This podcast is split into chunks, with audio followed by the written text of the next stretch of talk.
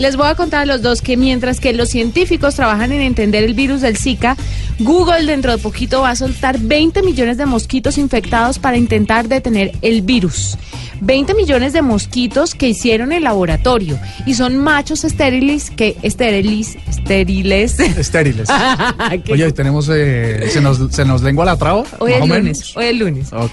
Bueno, estos machos lo que hacen es aparearse con las hembras, pero Ah. cuando las dejan embarazadas no pueden, bueno, uno es muy difícil que las dejen embarazadas, pero si lo logran, los bebés zancuditos no logran nacer.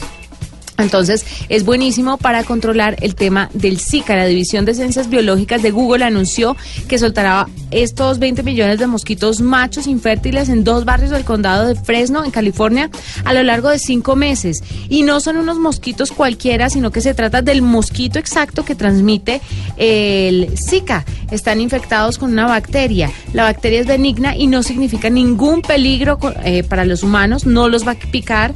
Pero cuando estos mosquitos modificados se reproducen con estas hembras de la misma especie, pues los huevos, como les estaba contando, no nacen.